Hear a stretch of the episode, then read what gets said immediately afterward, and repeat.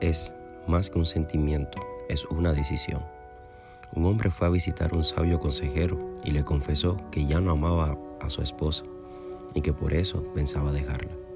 El consejero lo escuchó atentamente y lo miró a los ojos y solamente dijo una palabra, ámala. Es que ya no siento nada por ella, le explicó el hombre. Una vez más el consejero le dijo, ámala. Ante un momento de silencio, el viejo sabio agregó, amar es una decisión, amar es una dedicación y entrega. Amar es un verbo y el fruto de esa acción es el amor. Amar a tu pareja, ámala, acéptala, valórala, respétala, desde afecto, ternura, admírala y compréndela. Eso es todo, ámala. Si, si no amas a Dios, a tus padres, a tu pareja, a tus amigos como a ti mismo, el amor puede tener estos terribles efectos.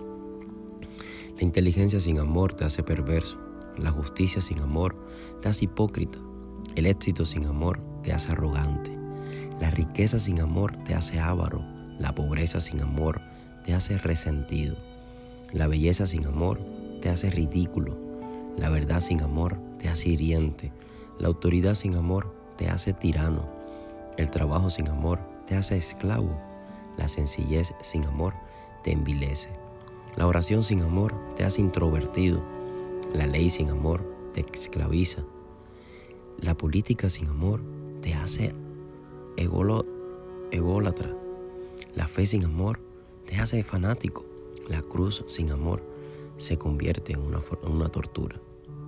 La vida sin amor no tiene sentido. Si buscas el verdadero amor, solo encontrarás a Jesús.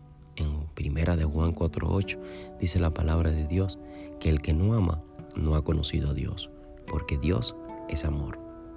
En primera carta a los Corintios 13:7, el amor todo lo sufre, todo lo cree, todo lo espera, todo lo soporta. El amor nunca deja de ser. Reflexiona en estas palabras en este día y recuerda, ama con ternura, con fuerza, porque el amor nunca deja de ser. Que Dios te bendiga.